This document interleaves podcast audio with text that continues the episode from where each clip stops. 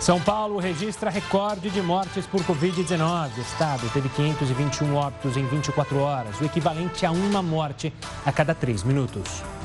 O Ministério da Saúde assina contrato para 10 milhões de doses da vacina russa. Faquim mantém a anulação das condenações de Lula na Lava Jato. E ainda o reencontro emocionante entre a avó e o neto de apenas três anos. Boa noite, seja muito bem-vindo ao Jornal da Record News, que também está ao vivo no nosso canal do YouTube e lá na nossa página do Facebook. A Fiocruz anunciou que vai receber ainda neste mês o dobro dos insumos farmacêuticos previstos para a produção de vacinas contra o coronavírus. A repórter Fernanda Sanches tem os detalhes. Boa noite, Fernanda. Vai ser o dobro mesmo da carga prevista? Boa noite, Gustavo. Isso mesmo, serão quatro lotes, totalizando mais de mil litros do ingrediente farmacêutico ativo. Essa carga vinda da China vai possibilitar a fabricação de cerca de 30 milhões de doses da vacina AstraZeneca. Com isso, a Fundação Oswaldo Cruz, aqui no Rio de Janeiro, vai poder produzir o imunizante até o final do mês de maio. Do Rio de Janeiro, Fernanda Sanches, para Record News. Pesquisadores brasileiros descobriram que uma nova variante do coronavírus está circulando no país. Ela foi originada aqui em São Paulo e já se espalhou por 11 estados brasileiros. Em artigo pré-publicado pelos pesquisadores da Fiocruz, os cientistas classificam a nova variante como de baixa prevalência, por ter sido encontrada em apenas 3% das amostras analisadas.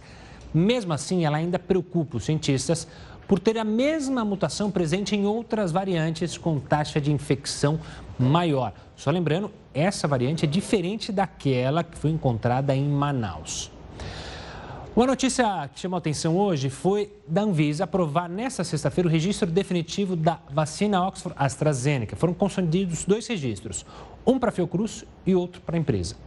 O pedido foi feito no dia 29 de janeiro e permite que o imunizante seja comercializado e aplicado não apenas nos grupos prioritários.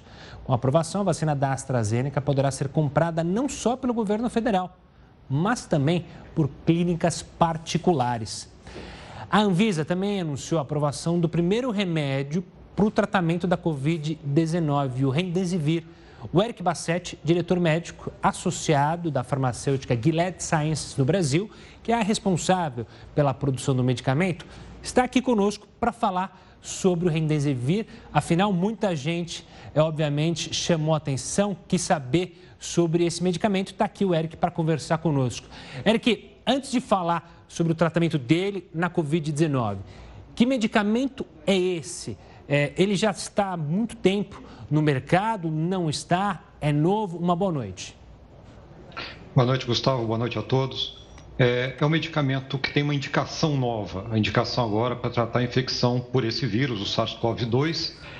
É, ele foi desenvolvido pela Gilead há aproximadamente 10 anos. É, inicialmente, a ideia era tratar a hepatite C, mas a própria Gilead tem outros medicamentos, até de posologia mais simples para hepatite C, que é por via oral. E ele foi utilizado na época que teve. É, nós estamos falando do SARS-CoV-2, é o segundo coronavírus para essa síndrome.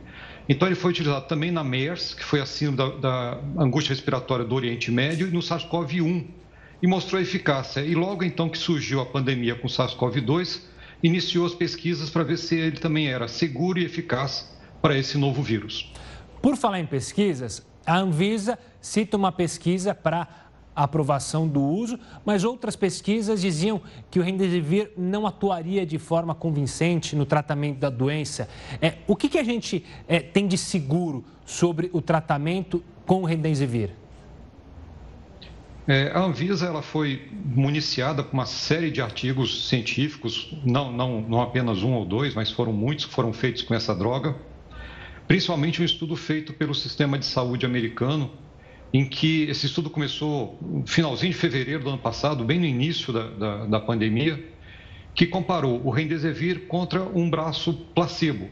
Eram mais de 500 pacientes em cada um desses braços, e o objetivo era ver se esse medicamento tinha segurança e eficácia. E a eficácia eles avaliaram, por exemplo, em relação ao tempo de hospitalização do paciente, é, a melhora clínica do paciente, eles tinham uma escala de, de gravidade da doença, é, a não progressão para um quadro mais grave, tudo isso foi avaliado. E houve também um grande estudo patrocinado pela Organização Mundial de Saúde, não só com Remdesivir, mas com uma série de outros medicamentos. E esse estudo da OMS, eles não encontraram diferença na mortalidade nesse estudo que foi feito. É, a diferença que houve não foi significativamente, estatisticamente significante.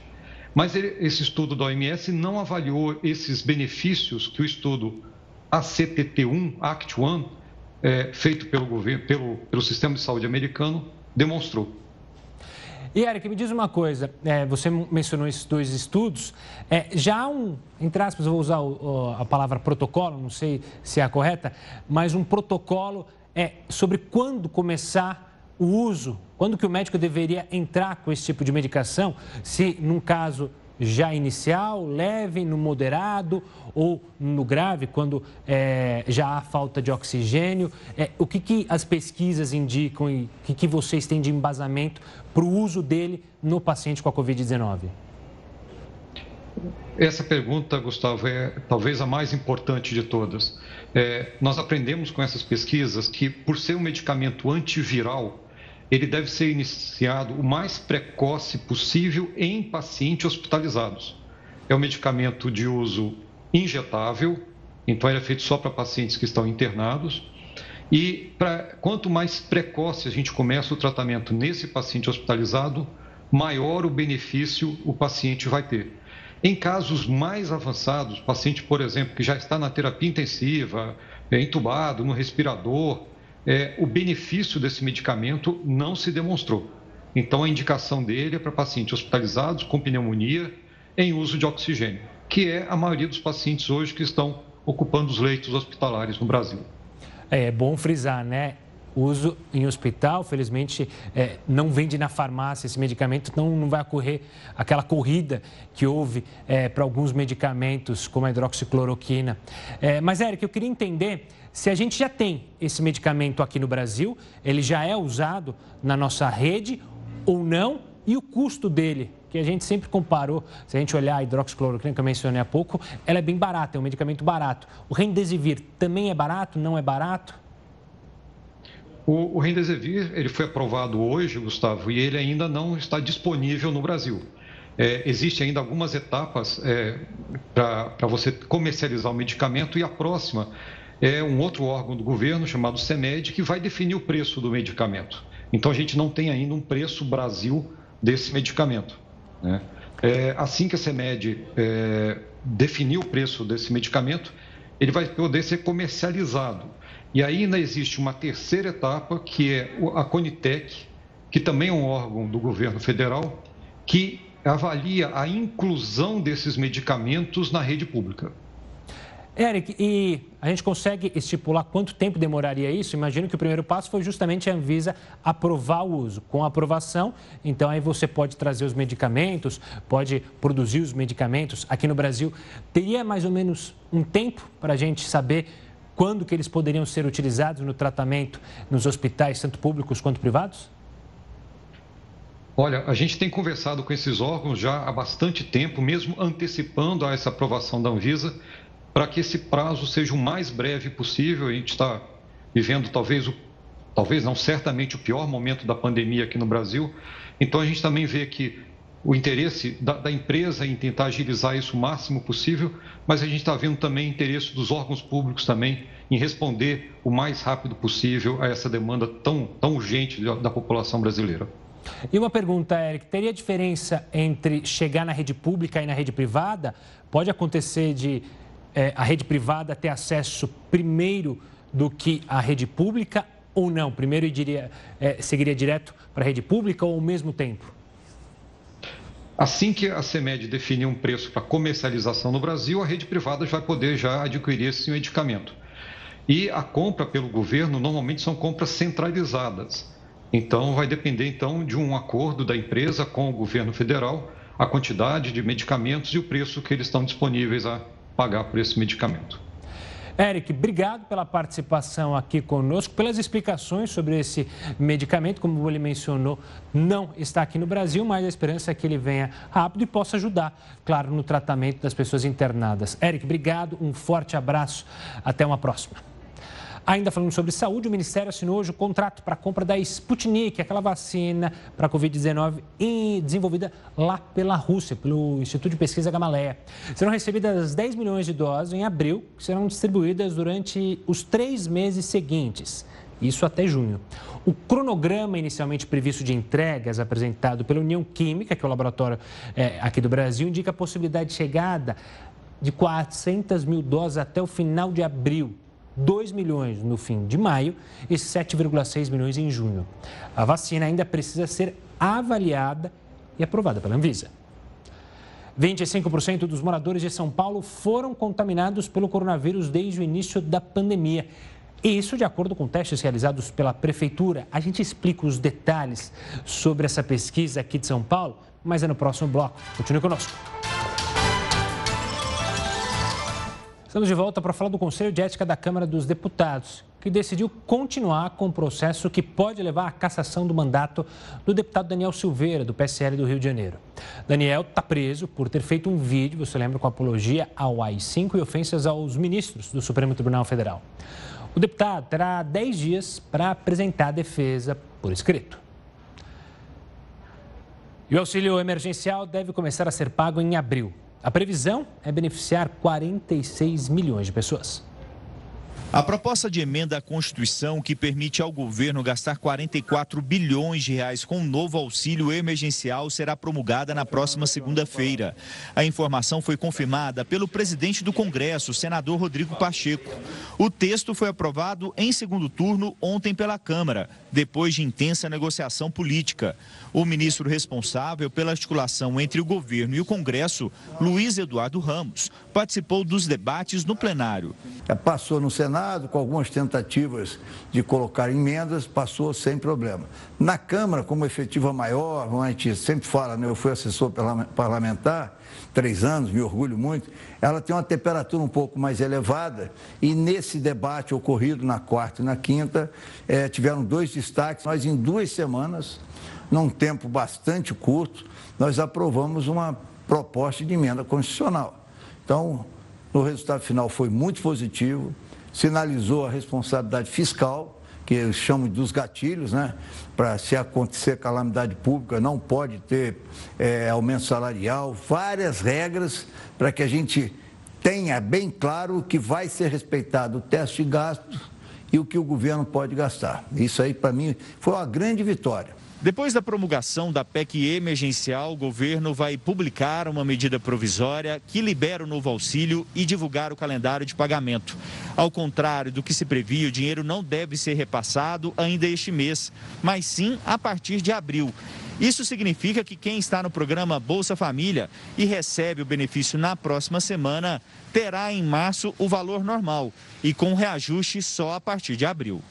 O auxílio emergencial vai ser pago a 46 milhões de pessoas. Os valores vão variar de 175 reais no caso de homens que vivem sozinhos a R$ 375 no caso de mulheres que são chefes de família. A maior parte terá direito a 250 reais. O prazo de pagamento será de quatro meses. Para ter direito ao auxílio emergencial, a renda familiar não poderá ser superior a meio salário mínimo por pessoa e será limitada a três salários mínimos. Nós já uh, depuramos, inclusive, algumas informações desde o último pagamento, que foi em dezembro do ano passado, que chegava a 55 milhões. Né? Então, com alguns filtros e alguns ajustes, nós estamos cada vez mais fazendo com que esse recurso, que é um recurso público, chegue efetivamente a esse brasileiro que mais precisa, população vulnerável. Olha só, os preços nos supermercados começaram a cair. A gente vai mostrar os vilões dos preços altos. Na verdade, a gente não. O Heródoto Barbeiro, que já está aqui conosco e vai trazer os detalhes. Tudo bem, Heródoto? Olá, Gustavo. Olha, hoje nós estamos aí na sexta-feira, né, para a gente olhar um pouco o final de semana, as pessoas vão sair fazer compra, mas tem duas informações que eu acho que são bastante relevantes para a nossa economia doméstica, para o nosso dia a dia, para as pessoas que, como você estava mostrando agora um pouquinho aí, dependem do auxílio emergencial. Primeiro é o seguinte, muita gente pegou essa grana e colocou no, na caderneta de poupança. Saiu bem ou saiu mal? Você tem uma ideia? No mês de fevereiro agora, fechou os últimos 12 meses da poupança. Ela ficou abaixo da inflação. Aliás, uma coisa que a gente vem chamando a atenção do pessoal aqui durante o ano inteiro A poupança ficou abaixo da inflação, ela deu negativo. Então, pessoa que deixou dinheiro na poupança durante 12 meses, ele perdeu dinheiro. Esse é um ponto para todo mundo pensar. O segundo é o seguinte: o segundo são os preços dos supermercados, como você falou, porque muitas vezes o preço alto ou baixo depende de uma tal de lei da oferta e da procura. De um cara chamado Adam Smith. O cara, imagina, o cara, o cara formulou essa lei, é danada dessa lei, a gente não consegue derrubar. É a lei da oferta e da procura, é uma brincadeira, lógico. Bom, mas vamos lá então, os preços do supermercado, para o pessoal saber o que está caindo de preço. É melhor do que a gente informar o que está subindo de preço. Vamos para a nossa primeira telinha aqui, né, para você ver o seguinte: olha lá é, que está caindo de preço. Esses aí são os preços mais baratinhos, são as quedas de fevereiro.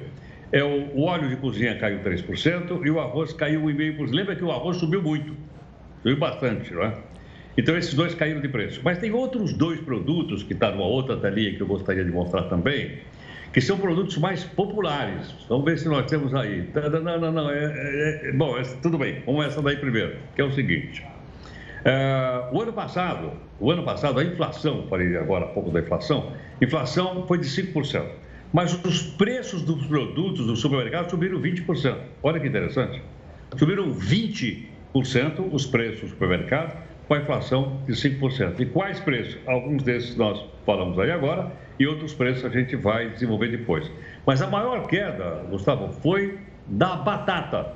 Lembra que a gente falou que o vilão era batata e tal, e tal, e tal, e tal, e tal? Pois é. O vilão é a batata, a primeira a batata, e o segundo vilão é, deixa eu ver se eu lembro, o tomate. Ah, aí, ó, o pessoal adora. Os dois também caíram de preço. A batata caiu 15% e, salvo engano, o tomate caiu 8% em média. Agora veja o seguinte: vamos falar dos vilões que levaram os preços do supermercado lá para cima, que eu falei agora pra, que subiu 20%. O que, foi? Exportação. Por exemplo, o arroz brasileiro está totalmente sendo vendido à Venezuela. Eles pagam melhor, o pessoal manda para lá. Segundo, o dólar está muito caro. Com o dólar muito caro, o produto brasileiro no mercado mundial fica muito mais barato. Então o pessoal prefere comprar produto aqui do que comprar em outros lugares. Então sai e a gente não tem aqui dentro. E o terceiro, que você comentou agora um pouquinho, é a questão do auxílio emergencial, que fez o seguinte: quando o cara botou no bolso o auxílio comercial, o primeiro lugar, Gustavo, que ele foi, para onde foi? para o supermercado. Então, logicamente, aumentou a procura e o preço subiu. Então, nós temos que ficar atentos, porque vem aí um novo auxílio emergencial e eu espero que essas informações aparelhem melhor as pessoas que nos acompanham para poder manter o seu orçamento doméstico. Boa, Heroto. Daqui a pouco a gente volta a se falar aqui no Jornal da Record News. Agora a gente traz uma notícia triste. São Paulo registrou hoje o recorde de mortes por Covid-19. Foram ao todo 521 óbitos em 24 horas. Isso dá uma morte a cada três minutos. Na capital paulista, a prefeitura divulgou testes que apontam que 25% dos moradores da cidade foram contaminados pelo coronavírus desde o início da pandemia. Um em cada quatro moradores da capital paulista já foi contaminado pela Covid-19. O inquérito sorológico apontou ainda que a maior parte dos infectados tem entre 18 e 34 anos e mora em áreas mais carentes da cidade. Mais de 30% deles admitem não respeitar o distanciamento social e sair de casa para atividades não essenciais. O resultado é a sobrecarga nos hospitais. Hoje, 83% dos leitos de UTI estão ocupados. Hoje, né, as internações aumentam e a permanência do paciente na nossa rede hospitalar, sobretudo, é quase que o, o dobro de tempo do que permanecia anteriormente. É exatamente o, a questão da viramia é, dessa, dessa variante que nós estamos enfrentando aqui é, na cidade.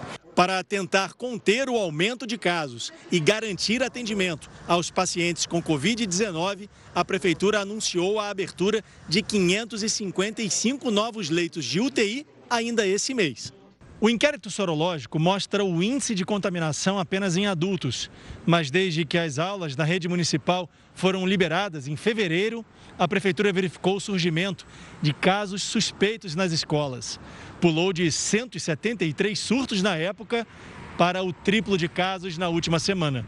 A decisão foi cancelar as aulas até o dia 5 de abril. Nesta última semana, 500 surtos de síndrome gripal. Por isso que a, a, a, Vigilância Sanitária fez uma nota técnica exatamente embasando a necessidade, neste momento, da suspensão das aulas no município de São Paulo. O recesso de junho foi antecipado nas escolas municipais. As particulares também fecham na próxima quarta-feira, mas podem optar pelo ensino à distância. Continuamos seguindo a saúde. Quem já puder, na segunda e na terça, não enviar os filhos para a escola, melhor para evitar a circulação. Vale lembrar que a educação está sendo a última a fechar neste momento e já com data eh, de retorno dia 5 de abril. Agora a gente vai até o Paraná, que também suspendeu o retorno das aulas presenciais na rede estadual, que estavam programadas para acontecer na próxima segunda-feira. A gente fala com o repórter Marcos Souza, direto de Curitiba. Boa noite, Marcos. Já foi definida a data, a possível data da reabertura das escolas? Boa noite, Gustavo. O governo ainda não sabe quando serão retomadas as atividades na rede de educação pública do Estado. A Secretaria de Educação informou que a decisão levou em consideração o cenário da pandemia no Paraná. A taxa de ocupação nas UTIs no Estado é de 96% e cerca de 500 pessoas aguardam na fila por um leito. A pior situação é em Londrina, no norte do Estado. Hoje, cinco entidades de profissionais de saúde do Paraná divulgaram um alerta de situação crítica e pediram medidas urgentes para conter novos casos. Marque Souza, para a Record News. Obrigado, Mark. Olha, os recordes diários de mortes por Covid-19 não são capazes de inibir isso. Festas clandestinas. A gente vai falar mais sobre esse assunto é, daqui a pouquinho aqui no Jornal da Record News. O Jornal da Record News de volta para falar sobre o diretor-geral da Organização Mundial da Saúde, que afirmou hoje que a situação aqui no nosso país, no Brasil, é muito preocupante para ele. Segundo ele, a menos que medidas drásticas sejam tomadas, a tendência é que o sistema de saúde fique ainda mais sobrecarregado e sem capacidade para receber novos pacientes, o que pode resultar num número ainda maior de mortes. Aliás, o Brasil registrou nas últimas 24 horas mais uma vez mais de 2 mil mortes, 2.216 por Covid-19. O número de novos casos da doença chegou a 85.663. Ao todo, 275.105 brasileiros perderam a vida por causa do coronavírus e 11.363.380 casos foram confirmados. De acordo com o Ministério da Saúde, 10 milhões e 980 pessoas já conseguiram se livrar da doença aqui no país. Olha, os recortes diários de mortes por Covid-19 não são capazes de inibir festas clandestinas. Até quem deveria proteger a população acaba dando um mau exemplo. O vice-prefeito da ilha de Tamaracá, em Pernambuco, Jorge Augusto de Albuquerque, foi detido numa festa com cerca de 40 pessoas. Os convidados estavam sem máscaras e consumiam bebidas alcoólicas. Segundo a própria polícia, a casa pertence ao filho do prefeito da ilha. Ele disse que alugou o imóvel sem saber que seria para uma festa. Em São Paulo, a Polícia Civil encerrou uma balada. Cerca de 170 pessoas estavam no local, a maioria sem máscara. O dono foi autuado em flagrante, mas os frequentadores foram dispensados. Nessa mesma semana, uma outra festa foi fechada em São Bernardo do Campo. Aproximadamente 300 pessoas se reuniam às margens de uma represa. Com a chegada da polícia, muitos fugiram até mesmo pela água. 158 pessoas foram levadas direto para a delegacia e autuadas. Ainda sobre as festas clandestinas, a gente conversa agora com o advogado criminalista Jacob Filho.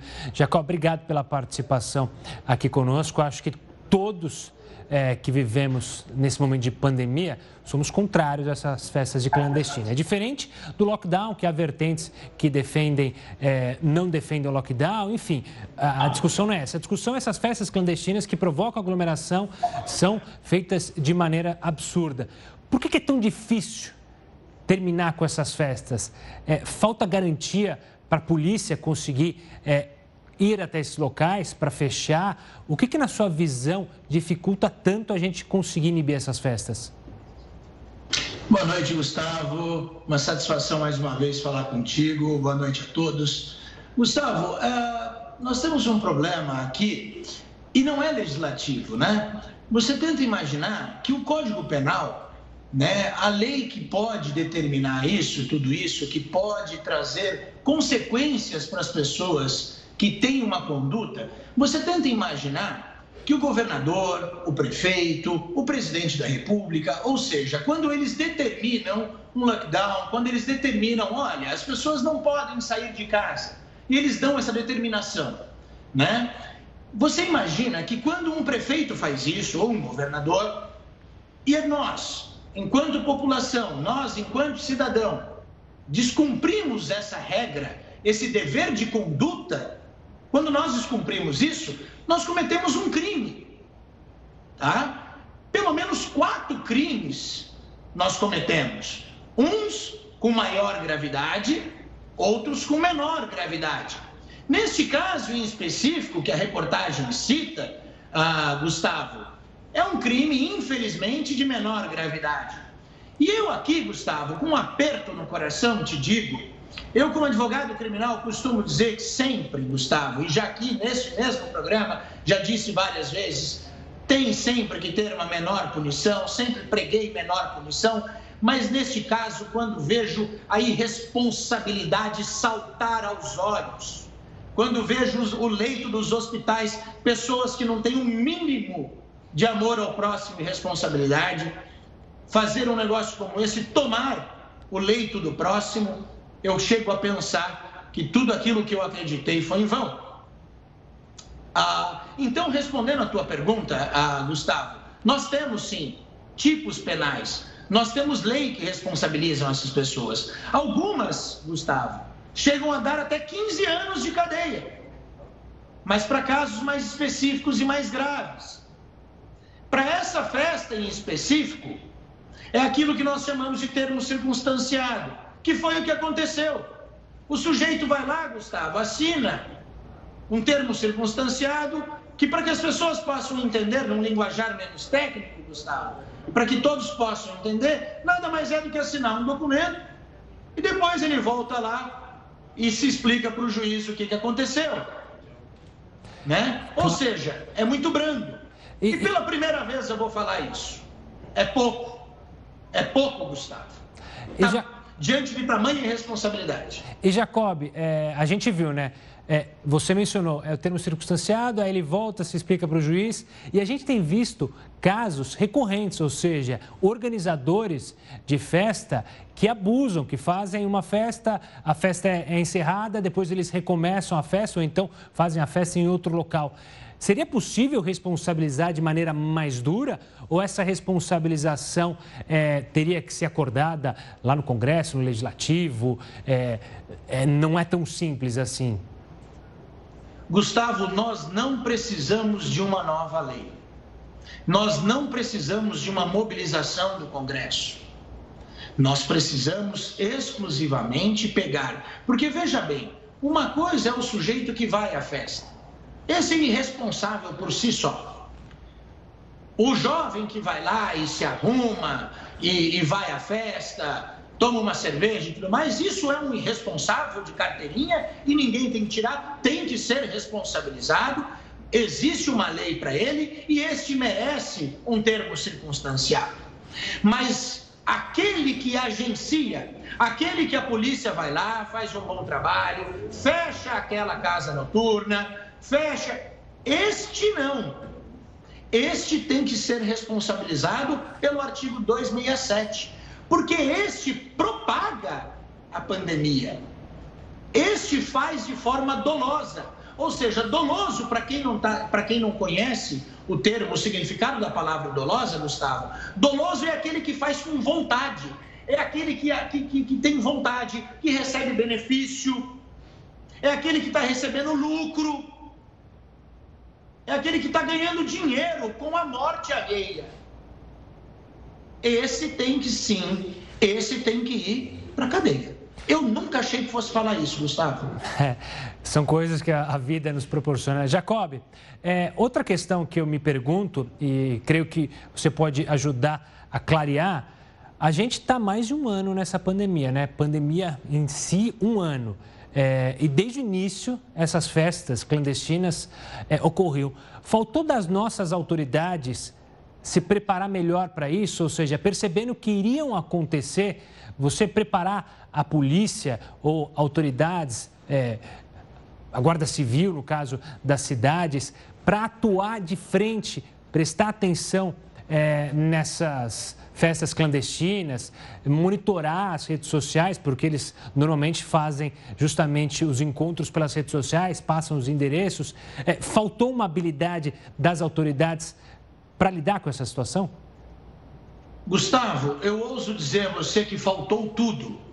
Não só aqui, como em todo, em todo lugar. Nós não estávamos preparados enquanto mundo para tudo isso.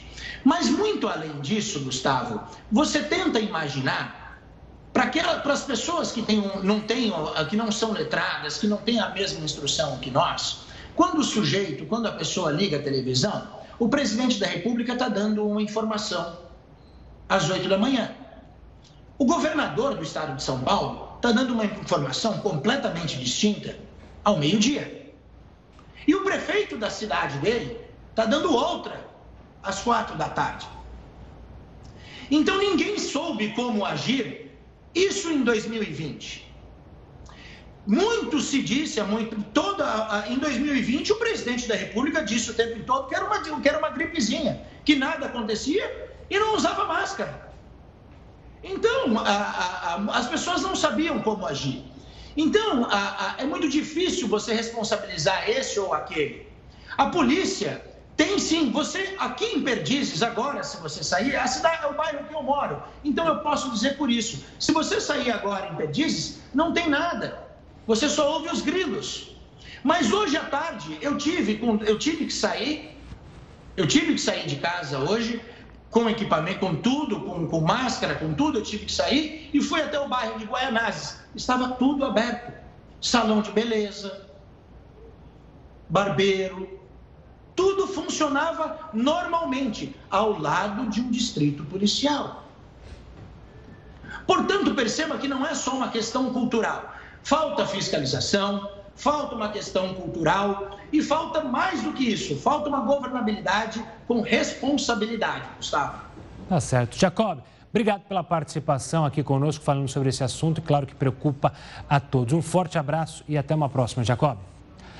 Agora a gente fala do ministro Edson Fachin do Supremo Tribunal Federal, que manteve aquela decisão que anulou as condenações do ex-presidente Lula e enviou o caso agora então ao plenário do STF. A Procuradoria-Geral da República recorreu da decisão monocrática do ministro Fachin. O recurso foi elaborado pela subprocuradora-geral da República, Lindora Maria Araújo. No documento, ela afirma que todas as ações penais contra o ex-presidente Lula devem permanecer em Curitiba. A subprocuradora argumenta que, no caso da ação penal sobre o triplex do Guarujá, a competência da 13ª Vara de Curitiba é certa, diante dos critérios definidos pelo próprio Supremo Tribunal Federal, com a imputação de crimes praticados no âmbito do esquema criminoso que vitimou a Petrobras. O contrato da com uma das principais fornecedoras, a construtora OAS, gerou vantagem indevida, que, entre outros, foi direcionada a Lula, à época presidente da República, e apontado como responsável pela manutenção do esquema criminoso. Para a PGR, as imputações feitas em todas as ações penais informam que o ex-presidente teve responsabilidade criminal direta pelo esquema na Petrobras. A subprocuradora Lindor Araújo relatou que mais de 3 milhões e 700 mil reais foram destinados a Lula por meio do apartamento triplex do condomínio Solares e um milhão de reais nas melhorias no sítio de Atibaia, além das doações e a compra do terreno para a sede do Instituto Lula. O ministro Edson Fachin já analisou o recurso e enviou para a decisão do plenário do Supremo Tribunal Federal, que vai dar a palavra final sobre o pedido da Procuradoria-Geral da República. Agora, Cabe ao presidente da corte, o ministro Luiz Fux, definir a data para o julgamento. A PGR pede que os ministros anulem a decisão de Faquim e considerem a vara de Curitiba adequada para julgar as ações contra Lula. Caso contrário, o Ministério Público quer que os processos sigam para a Justiça Federal de São Paulo e não a de Brasília, já que é lá onde estão localizados os imóveis que foram alvo das investigações. Nós procuramos a defesa do ex-presidente Lula, que não respondeu. E há pelo menos 10 anos, a justiça persegue parlamentares que praticam a chamada rachadinha. Heroto, alguém, alguma vez durante todo esse período, já foi preso, condenado pela famosa rachadinha? O que, que, é isso, Gustavo? Estou até procurando aqui, olha, você tem uma ideia? A rachadinha é uma preferência nacional. Ela é uma daquelas jabuticabas brasileiras. Mas, e mas... quando você fala em rachadinha... Oi? Mas, Herói, a rachadinha já passou o caixa 2 ou tá ali? Não, vou tranquilo, não, ela empata. empata. Mas sabe de uma coisa curiosa? Ela existe no país inteiro. Para todo lado tem rachadinha. Isso aqui, é, como eu estou falando, é a famosa jabuticaba. Tem no Congresso, tem na Assembleia Legislativa, tem na Câmara, do, da Câmara, na Câmara dos Vereadores. Agora acontece o seguinte: eu vi aqui um levantamento que foi feito em alguns estados brasileiros, foram feitos em oito estados. Tem 43 deputados estaduais sendo processados. Adivinha quantos já foram condenados? Nenhum. quantos estão no Xirindó? Nenhum, né? Nenhum, exatamente, nenhum.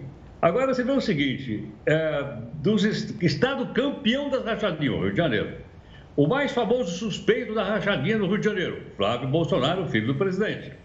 Mas em segundo lugar vem Alagoas, com 12 processados, e o mais famoso uh, suspeito é o Arthur Lira, que é o presidente da Câmara dos Deputados.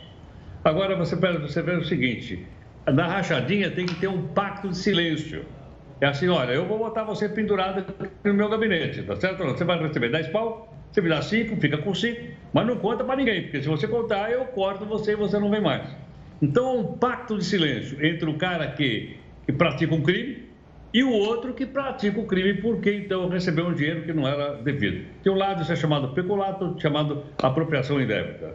Agora o que é interessante é o seguinte, o interessante é que não só não vai à frente, não avança, as coisas não avançam, mas é porque também há uma, como é que eu vou dizer, há uma preferência nacional por isso. Por isso, talvez, uh, Gustavo, dá para explicar o seguinte: por que, que tem tanto assessor parlamentar para cada deputado, para cada vereador? Porque, obviamente, eles são contribuintes da chamada rachadinha. É, ali o bolo fica grande, aí a divisão é ótima para eles, né? Heraldo, daqui a pouco a gente volta a se falar aqui no Jornal da Record News. Vamos agora para o Ceará, porque o governo do estado decretou isolamento social rígido em todos os municípios cearenses a partir de amanhã, sábado. A medida permite o funcionamento apenas da construção civil, da indústria, comércio e atividades essenciais, além das unidades de saúde. Nos últimos três dias, 478 novos casos de Covid-19 foram confirmados e a taxa de ocupação das UTIs no estado é de 90%.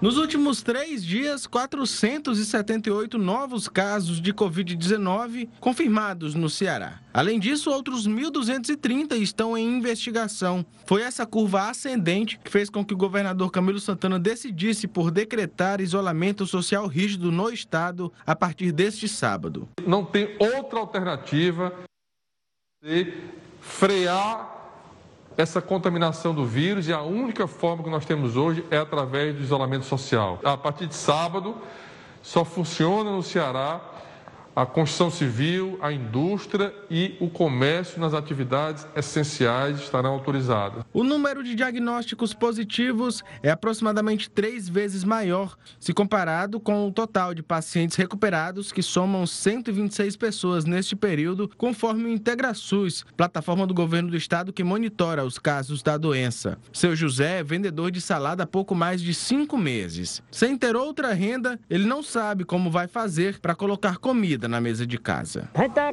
começando pelas beiradas, né? Pedindo a Deus para se livrar dela, né? O novo decreto do governo do Ceará deve valer até o dia 21 de março, quando uma nova avaliação será feita pelo comitê que analisa os números da doença, que vai decidir ou não pela prorrogação das medidas rígidas. Este é o Hospital Municipal de Maracanaú, na região metropolitana. Por aqui, não existe mais leito de UTI Covid para receber pacientes com a doença. Fica difícil, né? Porque quem trabalha com venda só vai ter o retorno se trabalhar. Se não trabalha, fica difícil chegar em casa e bancar as contas, a alimentação, complica tudo. Eu acho que eu tenho que continuar trabalhando, até porque eu tenho duas filhas e eu preciso trabalhar. Encontro emocionante entre a avó e o neto de apenas três aninhos. A gente vai mostrar mais dessa história daqui a pouco, aqui no Jornal da Record News. Estamos de volta para falar do prefeito de Belo Horizonte, Alexandre Calil, que anunciou novas medidas de restrição e uma fiscalização mais rígida. A repórter Akemi Duarte traz mais detalhes. Boa noite. Boa noite, Gustavo. Alexandre Calil anunciou novas medidas de restrição para Belo Horizonte. Lojas de construção civil, escolas de arte e dança, parques, praças e locais de caminhadas ficarão fechados. Carros de lanche também estão proibidos. Prédios comerciais também poderão sofrer restrições e os restaurantes só poderão operar por delivery, sem retirada no local. Calil, por enquanto, descartou a hipótese de toque de recolher na capital, mas prometeu que a fiscalização será dura. Akemi Duarte, para o Jornal da Record News. Ainda em Minas, o governador anunciou hoje o novo secretário de Saúde. A substituição aconteceu após denúncias de irregularidades na vacinação de servidores que trabalham na secretaria. Fábio Baquerete é o novo secretário de Estado de Saúde de Minas Gerais. O médico é presidente da Fundação Hospitalar do Estado de Minas Gerais, responsável pela gestão das unidades de saúde estaduais, entre elas hospitais de referência para atendimento à Covid, como o Eduardo de Menezes, em Belo Horizonte. O governador Romeu Zema divulgou em uma rede social o nome do novo chefe da pasta nesta sexta-feira. Na postagem, postagem, Zema ainda ressaltou que o trabalho de Baquerete na condução da pandemia colaborou para os resultados relevantes em expansão de leitos. A exoneração do secretário Carlos Eduardo Amaral aconteceu após pressão causada pelas denúncias de irregularidades na vacinação de servidores da Secretaria de Estado de Saúde. Ao todo, 806 funcionários foram imunizados todos estariam fora dos grupos prioritários determinados pelo Ministério da Saúde. A exoneração de Carlos Eduardo Amaral aconteceu oito horas depois do próprio governador defendê-lo em uma publicação. Zema disse que o chefe da pasta garantiu que as medidas foram técnicas e legais. O ex-secretário chegou a convocar uma coletiva de imprensa e negou irregularidades. Ele disse que os servidores só começaram a ser imunizados depois que 70% dos profissionais de saúde foram vacinados. O mais provável para assumir a pasta no lugar dele seria Marcelo Cabral, secretário adjunto de saúde, mas ele também está na lista de vacinados e foi demitido. A a exoneração de Amaral e a nomeação do novo secretário ainda não constam no Diário Oficial do Estado. Em nota, a Fundação Hospitalar do Estado de Minas Gerais informou que o novo secretário de Saúde não está na lista dos 806 servidores denunciados como fura-fila. Ainda esclareceu que Fábio recebeu as duas doses da vacina na Santa Casa, onde atua como médico radiologista no atendimento a pacientes com coronavírus.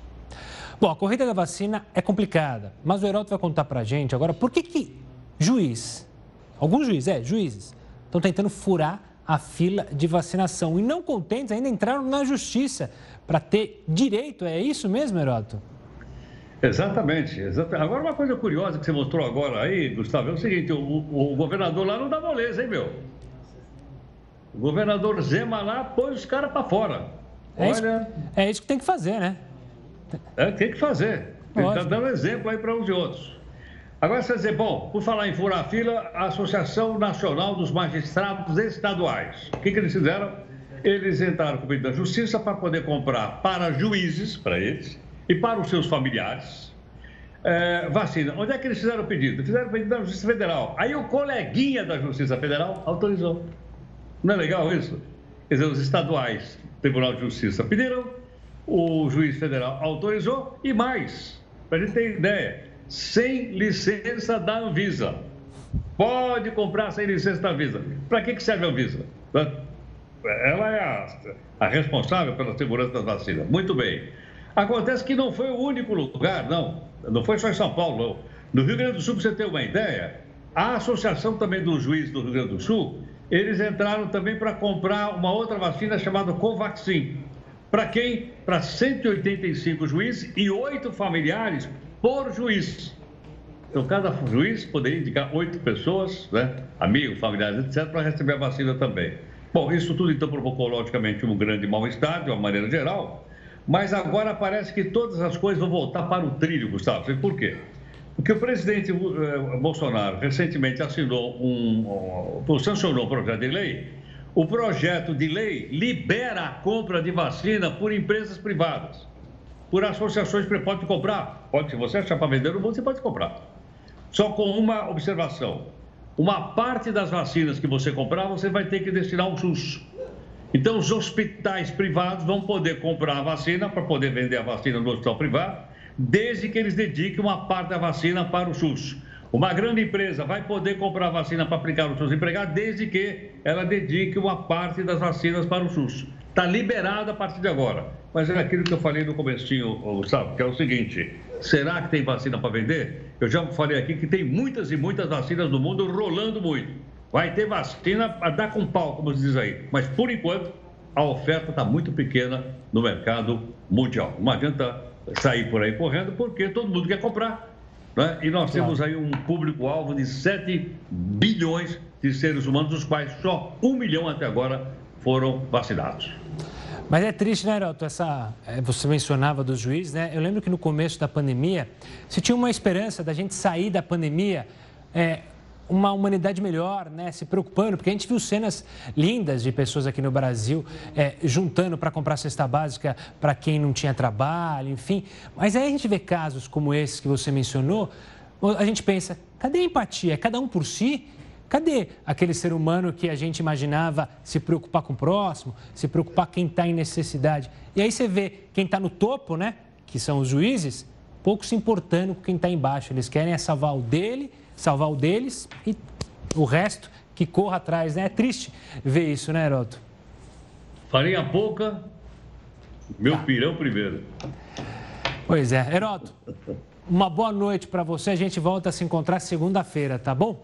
Um grande abraço. Até mais, um abraço. Bom, nos Estados Unidos, a vacinação contra o coronavírus proporcionou um reencontro emocionante. Já que a gente falou de coisa chata, vamos falar de uma coisa bacana. Veja só esse garotinho, três anos. Ele está correndo para ir abraçar a avó, que tem 71 anos, chama Jenny. Ela estava em isolamento social e, obviamente, só conseguiu ver o neto depois de receberem a vacina. Os dois finalmente se abraçaram, até me estou arrepiado aqui. Após quase um ano e meio separados por causa da pandemia. É esse abraço que muitos querem ter, né? É, a gente espera que chegue logo essa vacina para o neto abraçar a avó, o filho abraçar o pai que está longe, a mãe, enfim, que venha logo a vacina para a gente poder também é, abraçar de novo. E ficar longe das pessoas que a gente ama, ficar longe é, do abraço, você sabe que causa, né? Tristeza. A venda de antidepressivos, por exemplo, e estabilizadores de humor aumentou quase 20% durante a pandemia.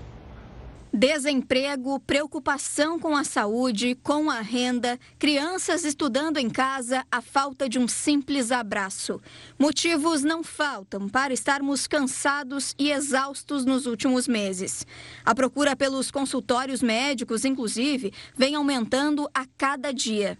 Os pacientes que já chegaram com sintomas uh, depressivos, um pouco ansiosos, foram cerca de 90% uh, que já apresentavam esses sintomas antes da pandemia, mas que se viram em uma situação de piora. Os pacientes que já estavam em atendimento foram cerca de 60% de piora.